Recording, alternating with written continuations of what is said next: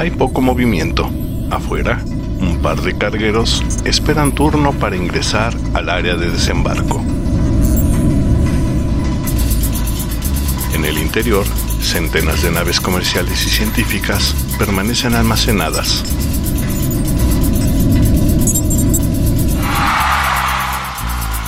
Es el tercer día de charlas del Congreso Científico de Reconocimiento de Formas de Vida de la Galaxia y hay un tumulto conformado por estudiantes y científicos quienes esperan entrar al auditorio central del módulo educativo para escuchar las conclusiones que dará el órgano colegiado.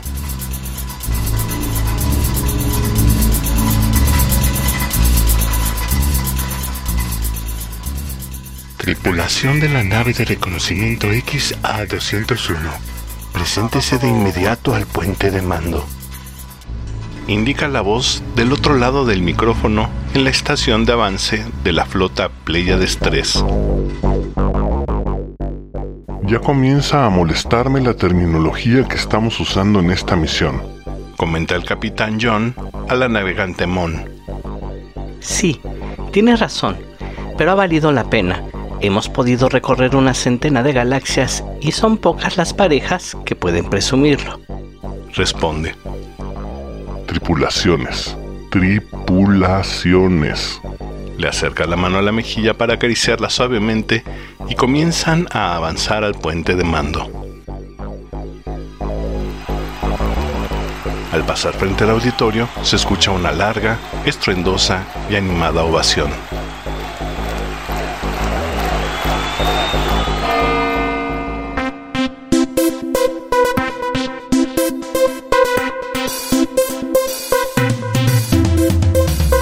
Una maravillosa pieza de ingeniería, construida con los materiales del cosmos, es el elemento a través del cual contactamos con todas nuestras realidades.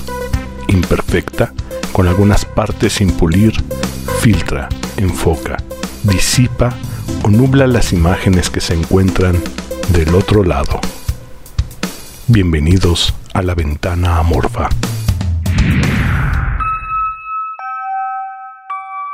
Hoy presentamos Misión T-42.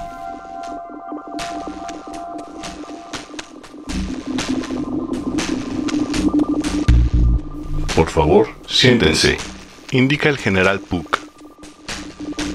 Mon y John se sentaron junto a una amplia escotilla que permitía ver la inmovilidad de los cargueros que siguen esperando turno para ingresar a la estación. Su mirada se cruza por un instante y levantan los hombros al mismo tiempo.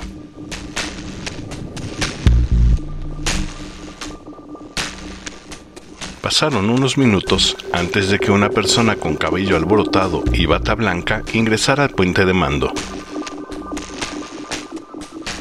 Es el profesor Ark, comenta el general Puck. Mucho gusto. Mucho gusto. Responden al unísono Mon y John. Ark no responde. Silencio incómodo. Pues bien, Dice Puck. queremos comisionarlos a una misión importante para la ciencia.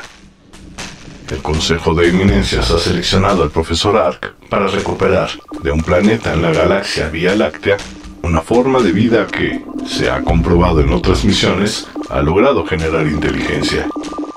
La recuperación de terrícolas es una actividad que ya han desarrollado los sefardinos desde hace uno o dos parsecs. Comenta John. ¿Qué evidencia tiene de ello? Ladra Puck. Hay bastantes documentos que lo acreditan. Responde Mon. Sí, pero eso no es lo que nos interesa. Comenta Ark como si solamente hablara para sí mismo. El profesor Ark liderará la misión, misma que solamente podría ser confiada a profesionales como ustedes. Añade Puck.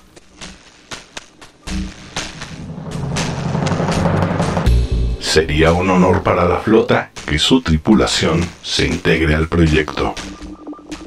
¿Tienes algo que hacer en los próximos días? Pregunta Mon a John, mientras asiente con la cabeza. ¿Aceptamos, general? Responde John.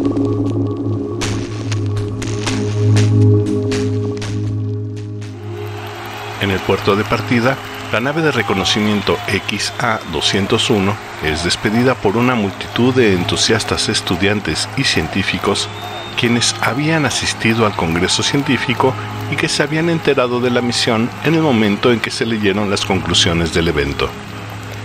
Muy desbordado el ánimo para algo que en otros lugares es casi cotidiano, ¿no crees? Comenta con escepticismo John. Sí, yo también estoy emocionada. La Tierra tiene un encanto que hace que se me erice la piel. Y rozó la mano de John. Espetó el profesor Ark. Voltean a mirarlo tratando de descifrarlo. Diga, profesor. Pide John. ¿Qué beben en la nave? Tenemos tres tipos de líquidos hidratantes en los despachadores de cada nivel de la nave. Indica Mon. No, no, no me entiende. Me refiero a... ¿A? ¿Ah? Ustedes saben a qué me refiero. Han recorrido docenas de galaxias y... Ruega Ark. Sí, profesor. Sabemos a lo que se refiere. Contesta Mon y le da un pequeño golpe con el codo a John mientras le muestra una larga sonrisa. Tal vez es momento de activar el piloto automático.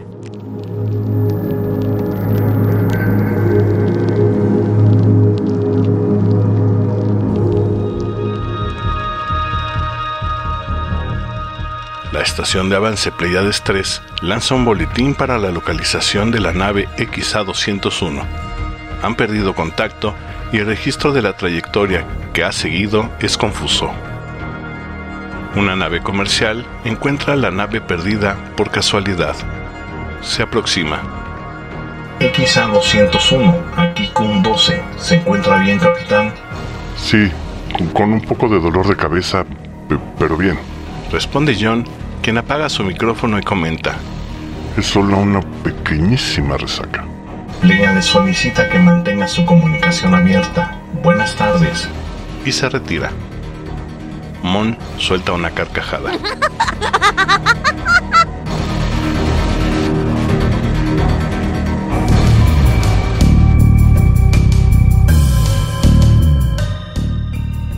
El profesor Ark recibe una fuerte amonestación por parte del presidente del Consejo de Eminencias. Ark asume toda la responsabilidad y se compromete a que no sucederá de nuevo. Mintió.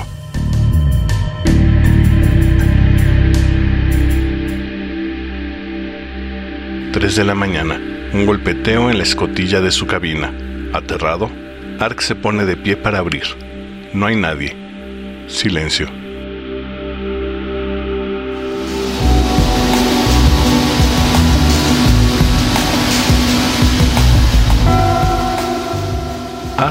Entra al puente de mando. John le comenta que se encuentra en trayectoria de aproximación a... a la Tierra. Interrumpe Ark. Que es donde viven los... Trata de añadir Mon antes de ser interrumpida. Terrícolas, se apresura a decir Ark. Profesor, ¿está jugando con nosotros? Pregunta molesto John. No.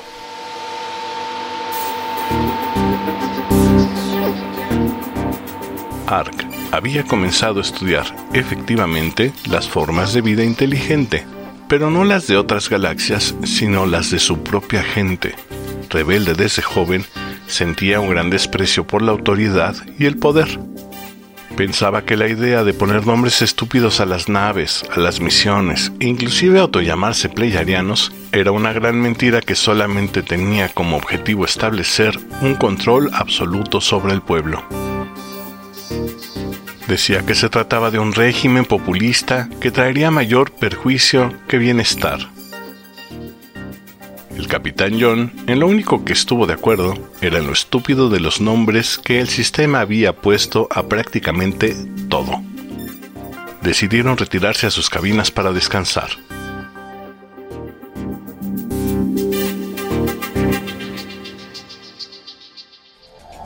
En algún momento, John decide hacer un rondín de rutina, esperando no encontrar anomalías en la nave. Al acercarse a la cabina de Ark, alcanza a escuchar ruidos. Ark había interceptado señales de radiofrecuencia provenientes de la Tierra. Pasaba los días observando a los terrícolas tan frágiles, tan inocentes, pero tan torpes y crédulos. Profesor Ark pensaba que la forma de inteligencia que habían desarrollado era sumamente básica. Respondían a sus instintos antes que a sus necesidades comunes. Eran egoístas, belicosos y violentos.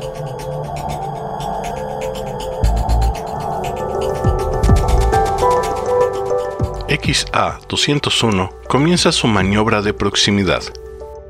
El capitán John pide a la navegante Mon que siga meticulosamente el procedimiento que habían repetido ya cientos de veces. ¿Cuál es el área designada para la recuperación, profesor? Pregunta John. Mm, una no muy apartada de un centro urbano, contesta Ark. Siempre es así. Comenta para sí misma Mon. Profesor, usted ya debe saber que hay un procedimiento para las extracciones que es muy utilizado por otras civilizaciones. ¿Quiere que lo sigamos? Pregunta nuevamente John. No, capitán. Yo bajaré a la superficie para la recuperación. Solamente esperen un poco. Ark se pone su traje de resistencia atmosférica para bajar a la Tierra. La nueva tecnología le permite experimentar todas las experiencias del ambiente terrestre con sus siete sentidos.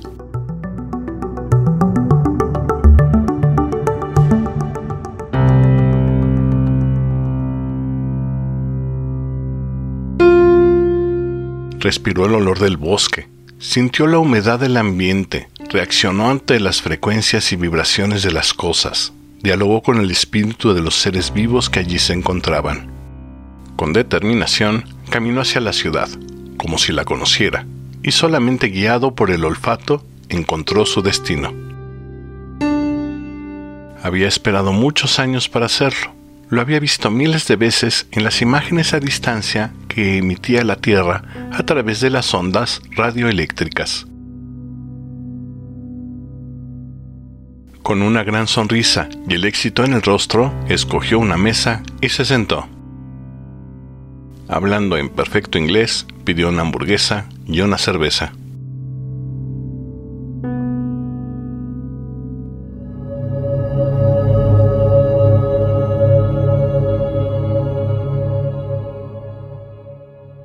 Ha pasado un tiempo considerable desde que Ark salió de la nave para la recuperación. John está preocupado. Profesor, ¿se encuentra bien? Pregunta por la intercomunicación. Mejor que nunca, John. Créame, mejor que nunca. En breve estaré con ustedes.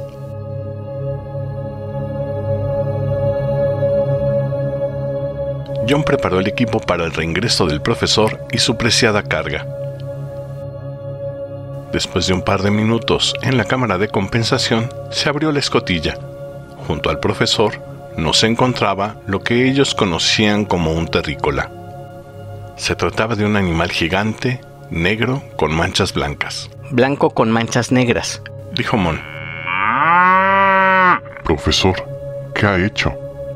El profesor extendió con sus brazos un recipiente de material vegetal hacia la tripulación. Les he alcanzado la gloria, respondió. En el recipiente había media docena de hamburguesas y una cantidad igual de cervezas heladas.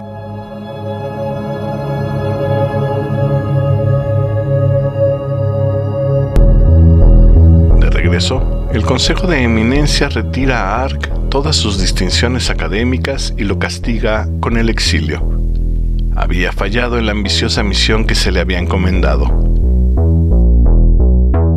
Sin embargo, Ark sabía que llevar un terrícola de regreso acarrearía más desgracias que beneficios.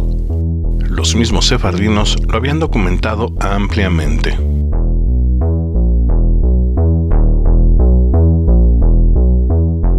Sin mediar palabra, Ark desapareció.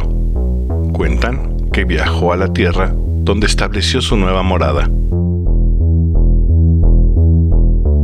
Tiempo después, Mon y John establecieron una ruta comercial que importaba excelentes productos de carne terrícola para beneplácito gastronómico de los pleyarianos.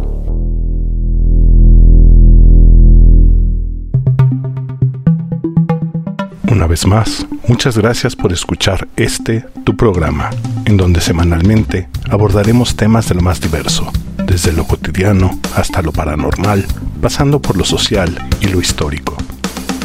Todo desde el imperfecto cristal de nuestra ventana amorfa. Te espero la próxima semana.